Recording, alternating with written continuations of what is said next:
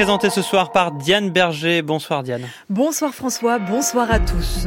L'Ukraine demandait des avions américains F-16. Washington esquisse un geste. Les pilotes ukrainiens pourront être formés sur ces appareils. Pendant ce temps, Volodymyr Zelensky est sur tous les fronts diplomatiques. Avant le Japon, il s'est rendu au sommet de la Ligue arabe où il y a dénoncé les pays arabes qui ferment les yeux face à l'invasion russe Syrie de Bachar el-Assad en tête. En France, il n'y aura pas de procès de l'amiante pour l'instant. Décision du tribunal de Paris cet après-midi, malgré la demande de près de 2000 victimes. Et demain, cela fera 40 ans que des scientifiques de l'Institut Pasteur ont identifié le virus du sida. L'occasion pour nous de nous pencher sur les conséquences de l'épidémie sur le monde de l'art. Rendez-vous à la fin de ce journal avec notre invitée Elisabeth Lebovici. C'est un petit tournant dans le soutien militaire occidental à l'Ukraine. Les États-Unis acceptent que l'on forme des pilotes ukrainiens sur des avions F-16, une annonce qui ouvre la voie à la livraison de ces engins haut de gamme de production américaine. Message envoyé par Joe Biden lui-même aux dirigeants du G7 réunis en ce moment au Japon. Sébastien Paour. Il a résisté avant d'envoyer des systèmes de défense, des chars. Joe Biden donne finalement son feu vert à l'envoi de F-16 à l'Ukraine.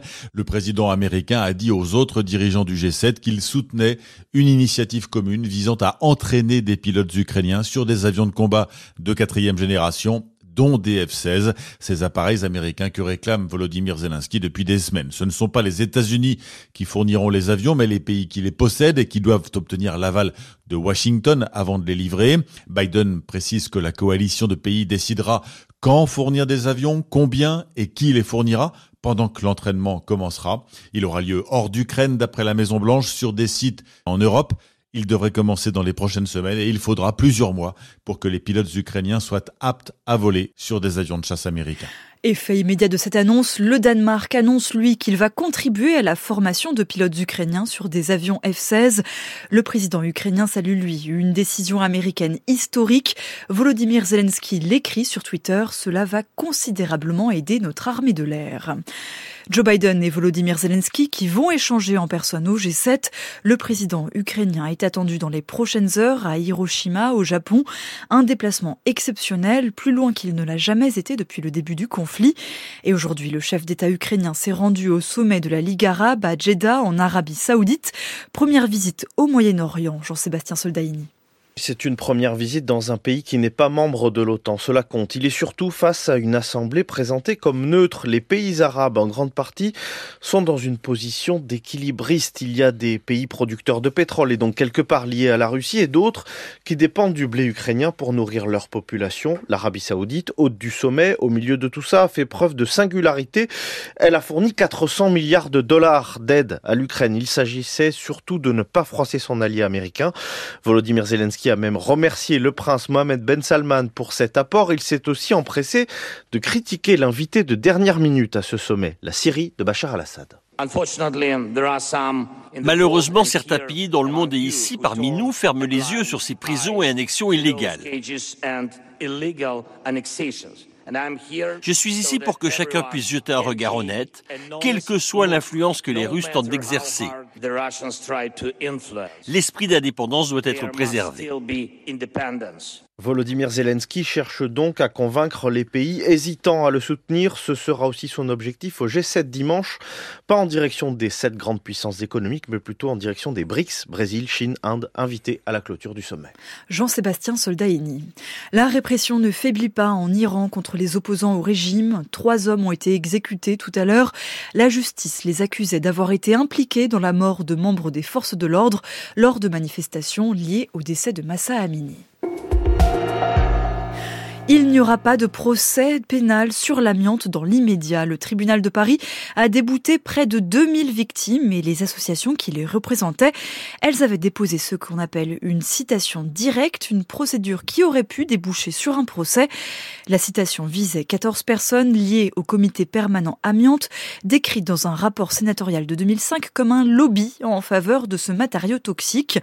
Mais le tribunal a rejeté cette citation, pas de suite judiciaire, donc Florence Dans la catastrophe sanitaire de l'amiante, les premières plaintes datent de 1996, mais elles se sont traduites par plusieurs dizaines de non-lieux. Seuls cinq dossiers restent encore ouverts à l'instruction au pôle de santé spécialisé de Paris, d'où cette citation directe déposée par 1850 plaignants, une procédure qui leur permet de traduire directement devant un tribunal ceux qu'ils considèrent comme les responsables en apportant les preuves contre eux, explique Michel Parigot, président du comité Jussieu Amiante. En fait, on a trouvé énormément de preuves que la justice non seulement n'avait pas trouvé, mais n'avait pas cherché surtout. C'est sur cette base qu'on a fait cette citation directe pour empêcher le naufrage judiciaire. Une affaire comme ça, nous on considère que c'est une affaire qui doit avoir un traitement judiciaire. C'est essentiel pour les victimes concernées, mais c'est aussi essentiel pour la société que ce type de situation, c'est l'opération de lobbying la plus importante qui ait eu en France.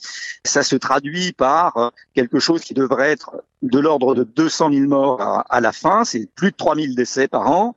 Et euh, ça, ça a été fait en toute connaissance de cause, c'est-à-dire qu'on savait à l'époque où ils ont mis en place cette structure de lobbying et où ils ont commencé leur action, il y avait toutes les connaissances et eux-mêmes avaient les connaissances et on en a les preuves du fait que ça ferait des dizaines de milliers de morts. Une citation directe que le tribunal correctionnel de Paris vient de déclarer irrecevable en raison, dit-il, de son imprécision. Les victimes peuvent en déposer une nouvelle, ce qu'elles ont bien l'intention de faire, sachant que le temps continue de jouer contre la tenue d'un procès. L'une des 14 personnes visées est décédée depuis le dépôt de la citation. Dans l'actualité judiciaire, toujours, l'État français a été condamné tout à l'heure pour le fichage nominatif de personnes gardées à vue. Le tribunal administratif a ordonné au garde des Sceaux et au parquet de Lille d'effacer les données personnelles stockées sur des manifestants arrêtés dans le cadre de la mobilisation contre la réforme des retraites. Les opposants ont dénoncé un fichage politique. La Délico, l'association de défense des libertés constitutionnelles, le syndicat des avocats de France et la Ligue des droits de l'homme ont saisi le tribunal en référé contre ce fichier dont l'existence avait été révélée par Mediapart, Anne Fauquemberg.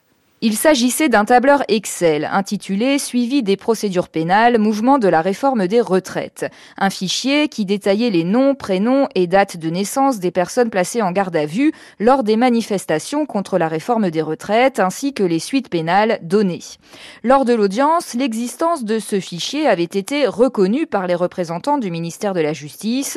L'un d'entre eux avait même assuré qu'il était autorisé dans le cadre de la base Cassiopée, une base qui rassemble dans un un logiciel sécurisé les données des prévenus, victimes ou témoins des procédures judiciaires depuis 10 ans.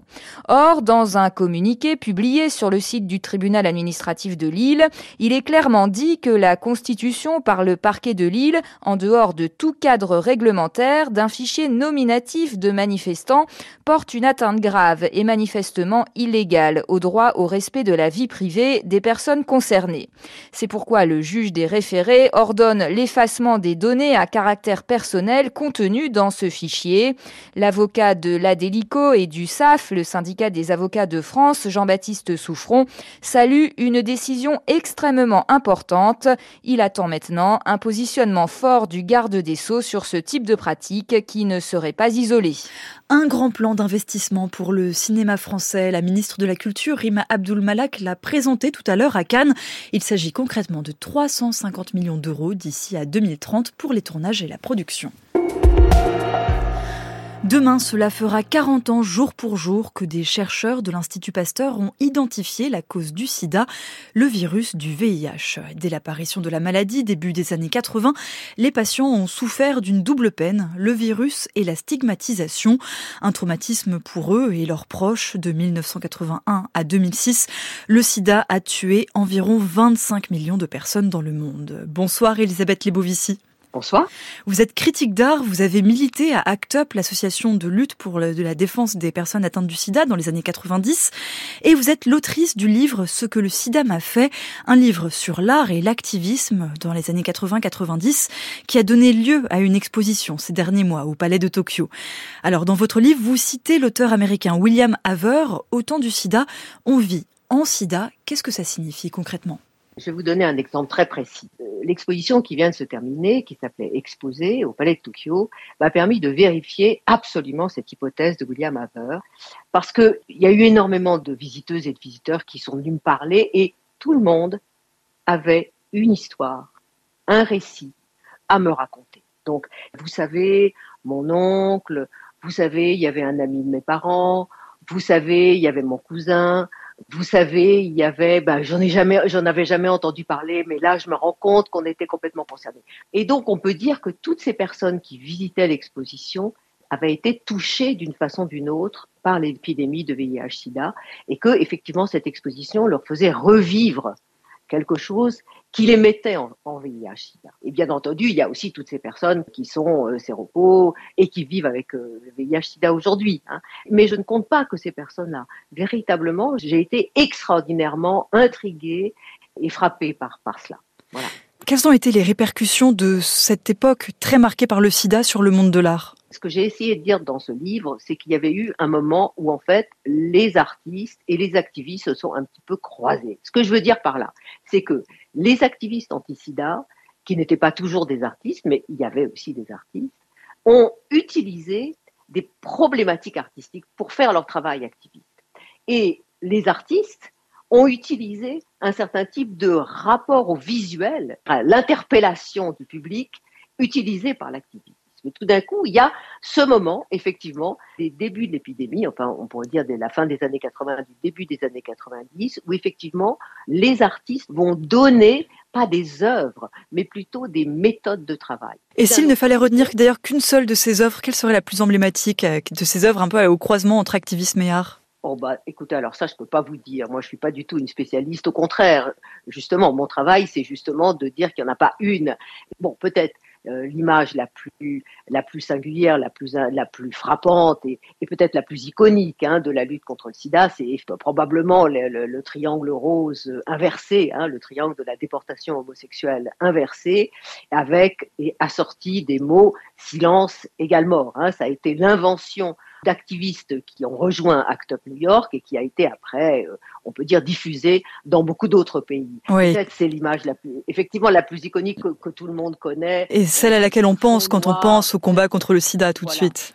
Absolument, absolument. Mais il y a eu énormément, il y en a eu beaucoup, beaucoup d'autres. Et donc, avec, avec l'exposition que François Piron euh, euh, a essayé de faire au, au Palais Tokyo, il s'agissait justement de voir si ces méthodes, ces, images, ces façons de faire qui avaient été utilisées au début, on peut dire, de, de, de l'épidémie du VIH-Sida, elles avaient encore une pertinence aujourd'hui et on voyait comment des artistes très jeunes hein, pouvaient trouver de l'intérêt dans un certain nombre de pièces et vouloir les prolonger, les retravailler, les repenser, ou bien comment un certain nombre d'artistes qui avaient produit des pièces à ce moment-là avaient envie aujourd'hui de les faire revivre, de les reprendre localement. Pourquoi? Parce que c'est c'est pas seulement que c'est une période oubliée, hein, c'est que quand par exemple Emmanuel Macron au début de l'épidémie du Covid dit c'est la première épidémie à laquelle nous faisons face, et eh ben tout simplement il éradique complètement tout ce qui s'est passé avec l'épidémie et tout ce qui se passe encore avec le VIH/SIDA.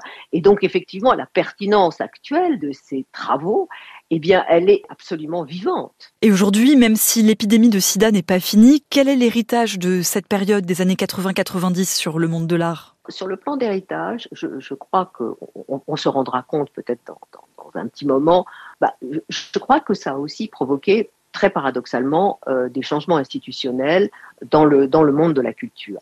Et en particulier, j'ai l'impression quand même que l'intérêt pour des cultures marginalisées, des cultures non hétéronormatives et aussi pour tout ce qui concerne la question du soin et de la visibilité donnée aux soins dans les institutions, qui est une grande question aujourd'hui, finalement. La question non seulement de la représentativité des, minorités, mais, mais, mais, je dirais, et aussi et surtout la question du soin, c'est-à-dire de la façon dont on pense euh, les rapports à l'intérieur d'une institution et les rapports avec le public de cette institution, il me semble que je crois que ce sera quelque chose de très important à repenser rétrospectivement dans quelques années et en rapport avec ce qui s'est passé et ce qui se passe encore dans les épidémies.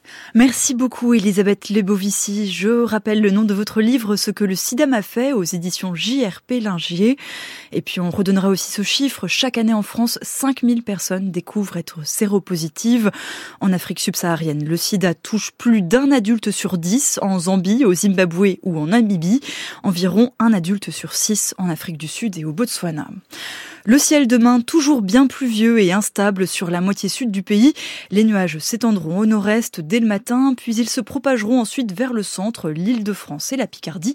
Côté température, le thermomètre va afficher demain matin entre 7 et 14 degrés. C'est la fin de ce journal préparé avec Brice Garcia, Ruben Carmazine à la technique.